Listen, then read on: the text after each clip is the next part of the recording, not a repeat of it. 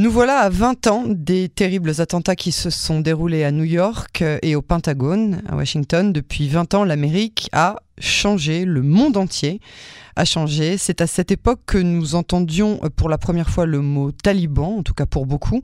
C'est aussi la première fois que voyez le jour le terrorisme qui devenait monnaie courante pour le monde occidental, pour euh, nous raconter et pour analyser la situation depuis ces attentats et pour nous euh, parler de cette Amérique nouvelle, j'ai le plaisir d'accueillir David Benaïm. Bonsoir David. Bonsoir. Merci d'avoir accepté d'être l'invité de Canon français. Vous êtes euh, journaliste spécialiste des États-Unis, de sa politique, mais aussi euh, de sa société, et vous avez euh, couvert l'actualité américaine depuis plus de 20 ans déjà. Alors la première question que je dois vous poser, c'est évidemment comment ont réagi les Américains face au choc de, de, cette violence, de ce, terrorisme. Si le monde entier a été surpris, ça me semble logique que les Américains, euh, l'Américain moyen ne s'y attendait pas non plus. Euh, on avait l'impression qu'ils n'étaient pas protégés, pas prêts à réagir à ce terrorisme. Vous avez raison, les, Américains ont, totalement perdu leur innocence ce jour-là. D'abord, c'est la première fois de leur histoire qu'ils ont été attaqués depuis la fin de la guerre d'indépendance en dehors de Pearl Harbor à Hawaï pendant la Seconde Guerre mondiale. Le 11 septembre, c'est la première fois que le continent américain est attaqué et surtout qu'une cible civile est, prise pour cible. On sort des années Reagan et, Clinton, des années prospères. New York était devenue une ville fréquentable, les rues de Manhattan euh, euh, grouillées de vie, plus de violence, les gangs avaient été écartés. Le, maire de l'époque, Rudy Giuliani, avait fait de cette ville euh, une ville touristique, ah fréquentable, familiale. Et, au-delà de leur innocence, c'est leur insouciance que les Américains ont, perdu ce jour-là. Le choc a été brutal. L'une de ces magnifiques journées de, de l'été indien, un ciel bleu resplendissant, retour de vacances, et là, tout s'assombrit. C'est marquant quand on regarde les images euh, de la télé américaine ce matin-là.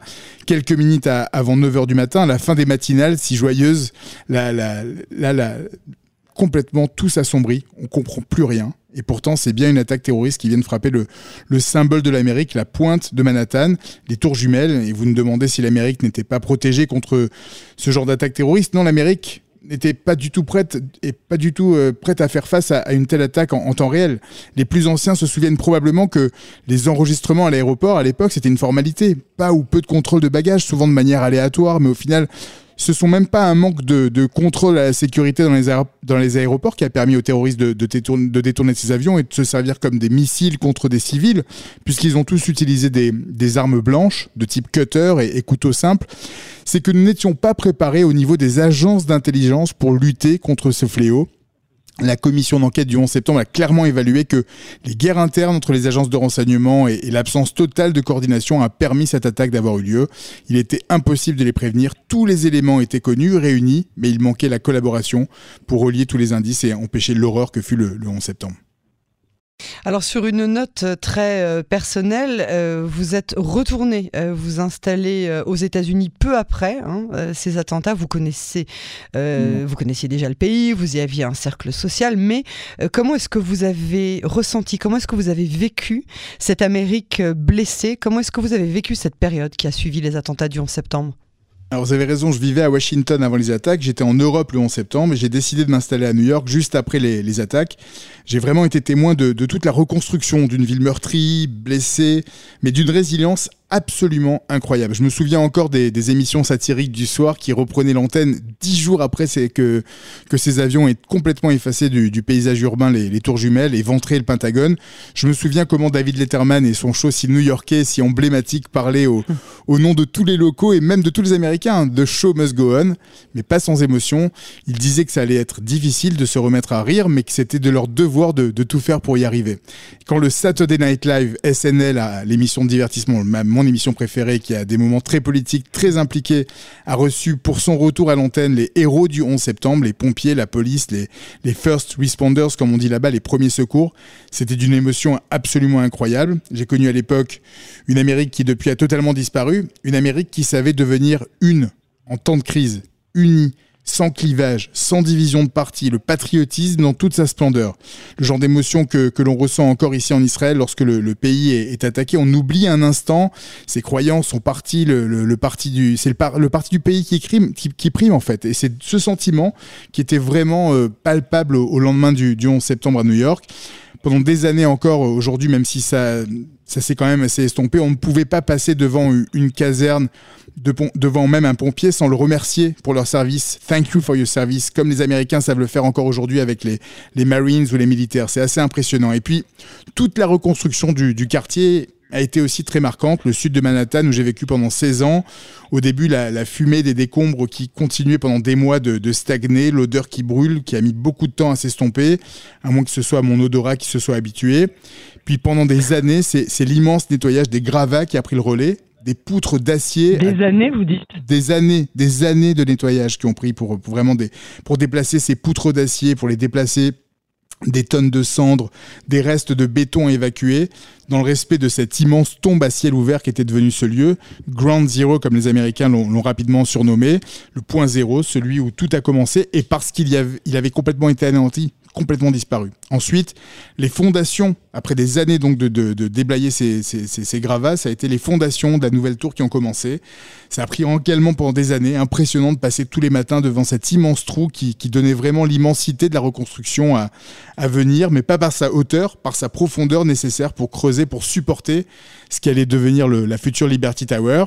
Il aura fallu attendre 2014 pour que le mémorial si impressionnant voit le jour. Deux piscines immenses dans l'empreinte exacte des deux tours, juste à côté du symbole magnifique du nouveau World Trade Center qui, trône désormais au, au, sud de Manhattan. C'est émouvant, rien que de, prononcer ces mots-là, de, me souvenir De, ces années de reconstruction, parce que j'ai vraiment vécu toutes ces étapes année après année, et j'avais fait un choix délibéré d'aller vivre dans ce quartier. Quand j'ai emménagé, nous n'étions que 500 résidents, puis nous sommes devenus 15 000, et malheureusement, les années de crise sanitaire redonnent aujourd'hui des sentiments post-11 septembre. Toutes les boutiques sont de nouveau totalement fermées. Euh, les bureaux, les banquiers, les avocats, les traders ont tous déserté. Il ne faut pas se mentir, le sud de Manhattan souffre encore davantage de cette crise Covid et, il ne s'est jamais vraiment totalement remis du, 11 septembre. La tour elle-même, la Liberty Tower, qui a poussé depuis, la, One Liberty Tower, n'a jamais été remplie. Les locataires ne se sont jamais bousculés pour y travailler. De ce point de vue-là, il n'y a pas eu de, retour à la normale. Mais par contre, je vous invite vraiment à aller visiter le mémorial, à monter dans la tour. C'est l'un des lieux les plus humains, les plus impressionnants de, de la ville, New York, dans son histoire, sa mémoire et sa splendeur.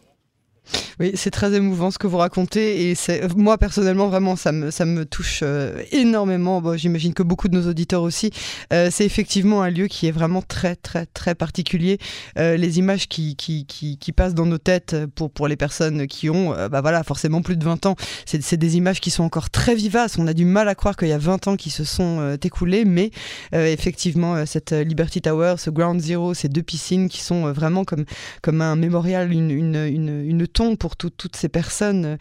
Aujourd'hui, j'entendais le, chiffre exact, c'est assez, euh, c'est assez hallucinant. Il y a eu 2977 euh, euh, personnes qui sont mortes dans les quatre attaques, hein, puisqu'il y a eu les deux attaques des avions dans les deux tours. Il y a eu donc l'attaque de l'avion au Pentagone, et puis il y a aussi un avion qui est tombé dans un terrain vague dans, dans l'état de Virginie, si je me trompe pas.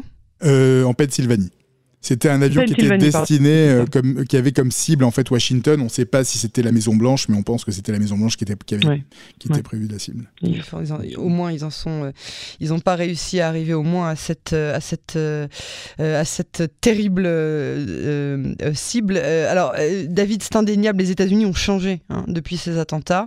en quoi l'Américain moyen a changé? Qu'est-ce qu'il a compris? Qu'est-ce qu'il est devenu? Ah, C'est problématique parce que d'abord l'Amérique s'est divisée. Son changement le, plus flagrant est probablement une conséquence du 11 septembre. Les guerres qui ont suivi en, Afghanistan, en Irak, même en Libye, sont des conséquences directes du 11 septembre. Mais le plus grand changement opéré ne sont pas pour moi une conséquence des attentats. L'hyperpolitisation après l'élection d'Obama a fait vraiment des dégâts. Les quatre ans de Trump ont, amplifié de manière ultime les divisions. L'Amérique du 12 septembre n'a rien à voir avec celle d'aujourd'hui. Même après l'attaque du Capitole, il n'y a pas eu du tout d'unité nationale comme les Américains savaient le faire après la mort de Kennedy ou après les attentats du 11 septembre. Du point de vue pratique, il y a eu de nombreux changements. D'abord les libertés individuelles, hein, qui ont, il y a eu des lois qui ont été votées immédiatement après le 11 septembre, le fameux Patriot Act. Les Américains et surtout toutes leurs données ont été informatisées, scrutées, clairement une atteinte de leurs libertés individuelles. L'hypermilitarisation du pays est aussi une conséquence directe du 11 septembre. Dick Cheney, Donald Rumsfeld, qui étaient à l'époque dans l'administration Bush, qui ont poussé George W. Bush a rentré en guerre avec des milliards investis via des sociétés privées, des soldats, du surarmement, un cercle infernal de vente et d'achat de tanks, d'armes, d'équipements militaires que le gouvernement n'a cessé de renouveler année après année sur le terrain. Ça, les gens ne savent pas forcément. Et tous les équipements militaires étaient ensuite revendus aux polices à l'intérieur du territoire américain. Donc il y a eu pour conséquence aux États-Unis une hyper-militarisation des équipements policiers. Ce n'est pas anodin et ce sont des conséquences directes qui ont transformé ensuite les rues américaines et qui, selon moi, ont, créé ce clivage qui existe aujourd'hui. Et puis l'américain moyen, qui était définitivement avant le 11 septembre un pur produit de, de l'American Success Story, de l'immigrant qui vient pour réussir sa vie, prospérer, le melting pot qui nous a fait tant rêver. Je vous rappelle qu'à l'époque, euh, dans les, manuels scolaires, on étudiait ce fameux melting pot à l'américaine. On pouvait venir d'Inde, du Pakistan, peu importe sa couleur ou sa religion. Le 11 septembre, a tout changé. Un autre racisme s'est installé. L'Amérique blanche avait déjà un potentiel racisme notoire, mais, mais les stigmates ont rendu cette Amérique si accueillante, méfiante à l'égard de son immigration, avec à, son, apogée, son apogée pendant les années Trump. Et puis, ce qui a le plus changé, mais ce qui n'est pas la conséquence directe, euh, c'est au contraire la conséquence des échecs des interventions qui ont suivi les attentats. L'Amérique gendarme du monde se rend compte que ce, ce qu'elle a réussi à faire après la Première et la Seconde Guerre mondiale en, en Europe, intervenir pour pacifier et démocratisé, voire américanisé. Ce que les Alliés ont réussi en Europe, il est impossible de le renouveler. En 70 ans, ça n'a pas marché. Les guerres successives en Amérique latine, en, Asie du Sud-Est, en Proche-Orient, l'échec terrible du Vietnam, qui est encore une cicatrice indélébile aux États-Unis, l'Amérique gendarme du monde n'est plus. Elle s'est recroquevillée sur elle-même. Ce n'est même plus une promesse de campagne, définitivement pas du tout un programme républicain, ni même pour les démocrates. Pourtant, les deux camps étaient à l'unisson sur ce point jusqu'à la fin des années Obama. Le fiasco de la guerre en Irak et désormais celui d'Afghanistan font que ce slogan L'Amérique d'abord réunit finalement l'immense majorité des Américains qui se contentent bien de ne s'occuper plus que de leur sécurité intérieure. Maintenant, les intérêts économiques et militaires, les stratégies territoriales changeront peut-être la donne, mais pour l'instant, les Américains veulent leurs boys à la maison et doivent se reconstruire dans le pays et le chantier est immense.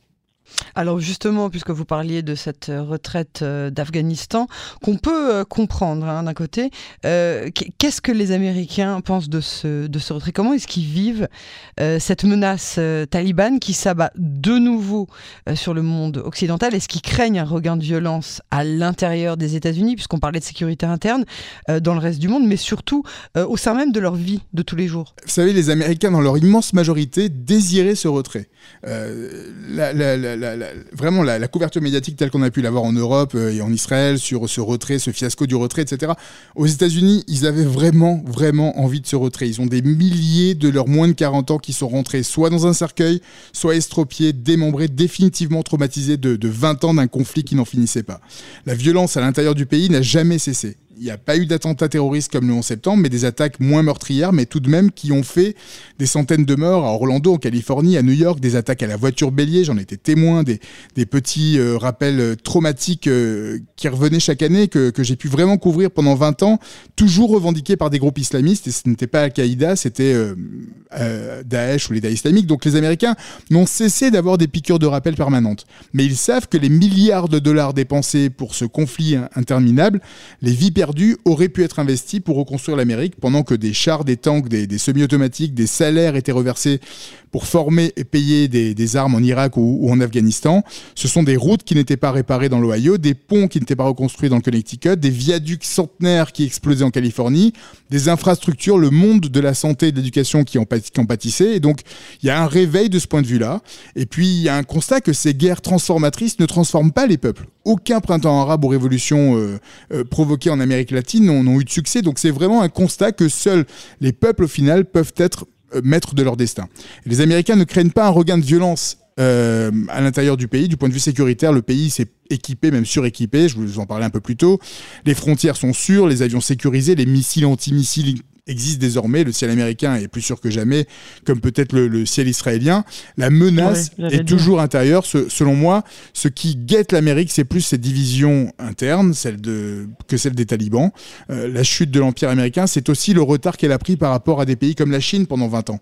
Euh, pendant que l'Amérique dépensait des milliards en armement, en guerre ingagnable, la Chine se modernisait, s'équipait, gagnait du terrain en Europe, en Afrique, sur son propre territoire. Trump devait être le président de la reconstruction et des infrastructures. Il a été celui de la division à l'intérieur. Maintenant, Biden tente de rattraper le retard. Il a retiré les troupes de manière plus que maladroite en Afghanistan. Mais comme pour le Vietnam, Il y a selon moi aucune manière digne de perdre une guerre. Une défaite, c'est une défaite. C'était celle de Bush, Obama, Trump et Biden. C'est Biden qui paye le prix du départ pour le moment. Ça risque de lui coûter probablement l'élection de mi-mandat qui arrive dans à peine un an. Euh, il, sait, que ses jours sont comptés.